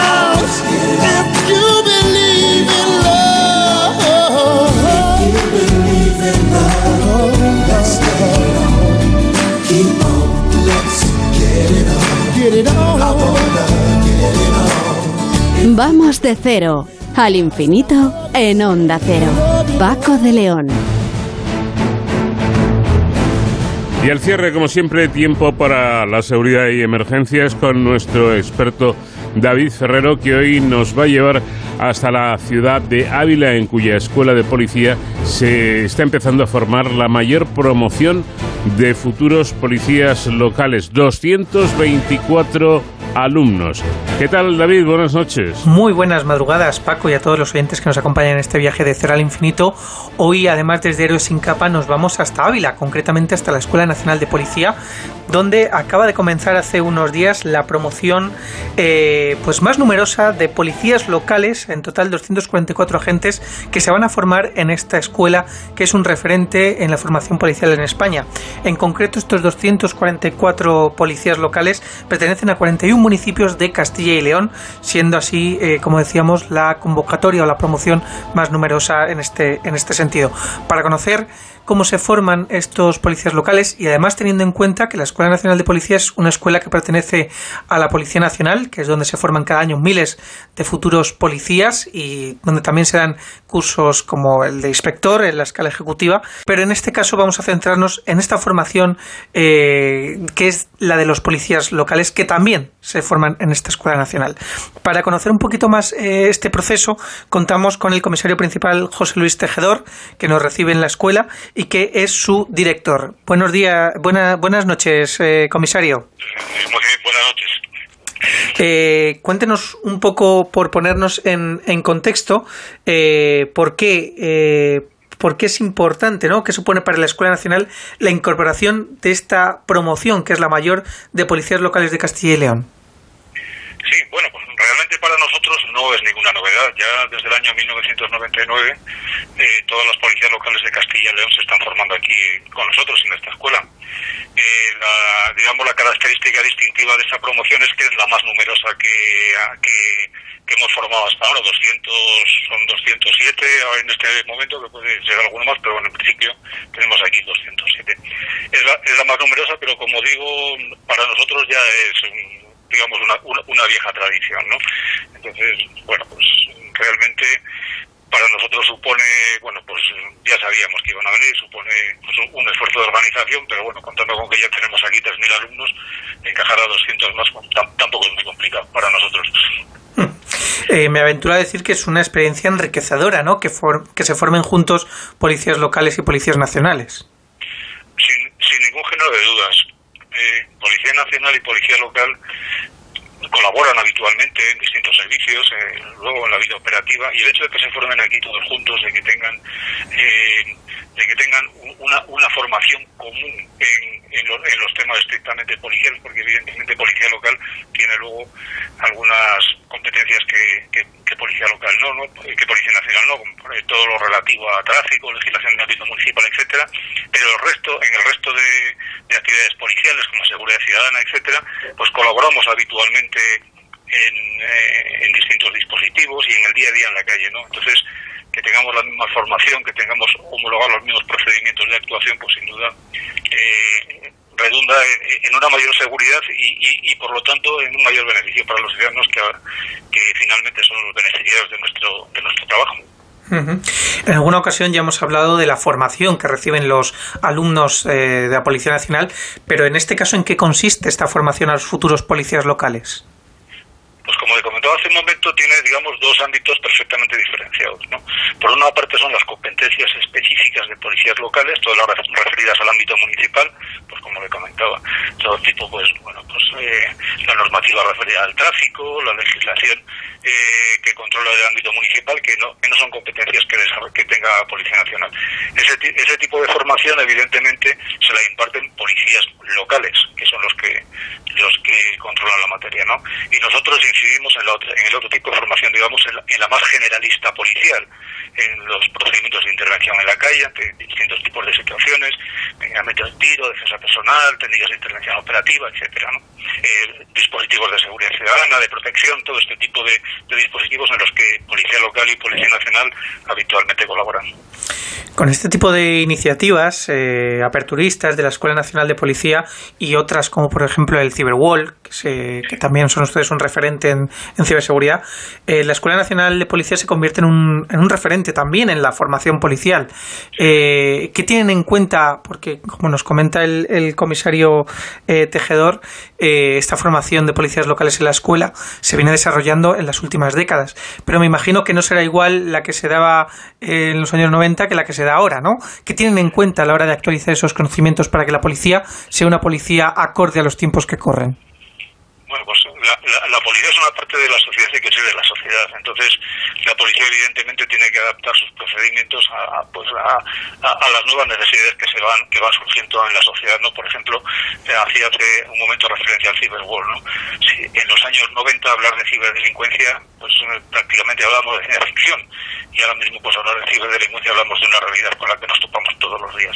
Entonces, eh, evidentemente hay que ir adaptándose pues a las nuevas necesidades y, a los nuevos requerimientos que la sociedad va demandando ¿no? en el ámbito de la seguridad. Comentaba hace un momento también que nos, nos convertíamos en una referencia. La, verdad es que, además de policía local y evidentemente nuestros policías, tanto los que ingresan para ser policías de escala básica como los que ingresan para ser inspectores, bueno, pues aquí también se forma, por ejemplo, el servicio de vigilancia aduanera perteneciente a la administración tributaria. Estamos formando también al, al nuevo cuerpo europeo de fronteras de, de Frontex. Eh, también somos eh, la Secretaría Permanente de la Escuela Iberoamericana Iberpol.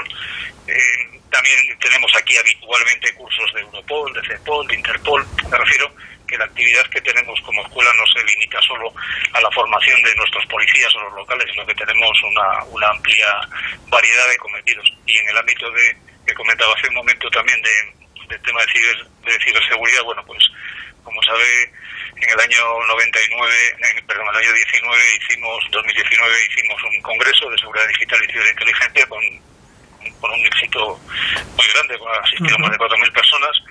En los dos años siguientes hemos tenido que hacerlo por eh, vía telemática, evidentemente por lo que por las razones que todos conocemos, y este año, en el mes de junio, pues ya pretendemos retomar la, la actividad presencial y volver a hacer ya un congreso presencial, como, como consideramos que tiene que ser. Eh, eh, los congresos que se han hecho a nivel eh, nivel World Academy y los que se han hecho bueno, vía telemática, pues la verdad es que han tenido un éxito tremendo, ¿no? Porque hemos tenido más de 90.000 inscritos. Uh -huh. eh, y todo esto, comisario, que son muy buenas noticias, sin olvidar que se realiza en el corazón de Ávila. Es decir, que siempre parece que hablamos de, de, que todo está en Madrid, ¿no? Pero esto, la escuela al final tiene una vinculación muy fuerte con la ciudad de Ávila. Sí, por supuesto escuela ya es una parte una parte muy importante de la ciudad de Ávila, ¿no? Ya, piense que esta escuela, bueno, que realmente la formación policial se inició en Ávila en el año 1980. La primera promoción vino en, en, el 80. Y esta escuela en la que estamos ahora mismo se inauguró en el año 1986. Es decir, que me refiero que ya tienen también un, una larga vida en esta ciudad que evidentemente pues se vuelca con nosotros y nosotros con ellos, bueno, somos desde luego una parte ya más integrante de la, uh -huh. de la ciudad. Y, y, por finalizar, comisario, seguro que muchos de nuestros oyentes se preguntan cómo es formarse para ser policía y cómo es la vida en la Escuela Nacional de Policía. ¿Cómo es el día a día? Pues el día a día es un día que está, eh, por decirlo, por diferir dos palabras, reglado y muy completo. Es decir, los alumnos tienen una programación en la que evidentemente se incluye to toda la vida y toda la actividad del centro, ¿no?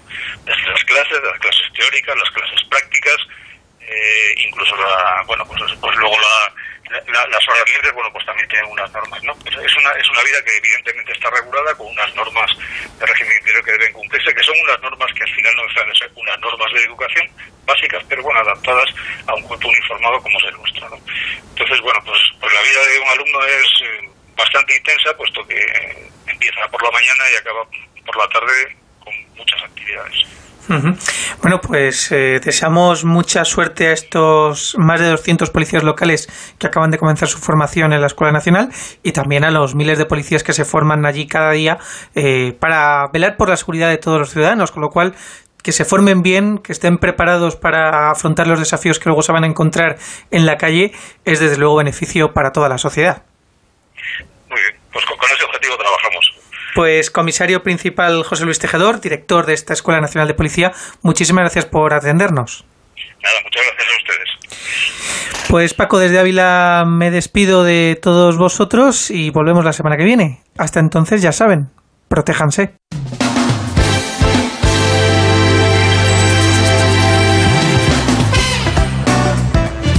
Termina nuestro tiempo, pero ya saben que la próxima semana aquí estaremos en siete días fieles y puntuales a nuestra cita, siempre en la sintonía de Onda Cero. Nacho García estuvo en la realización técnica, les habló encantado como siempre Paco de León. Adiós.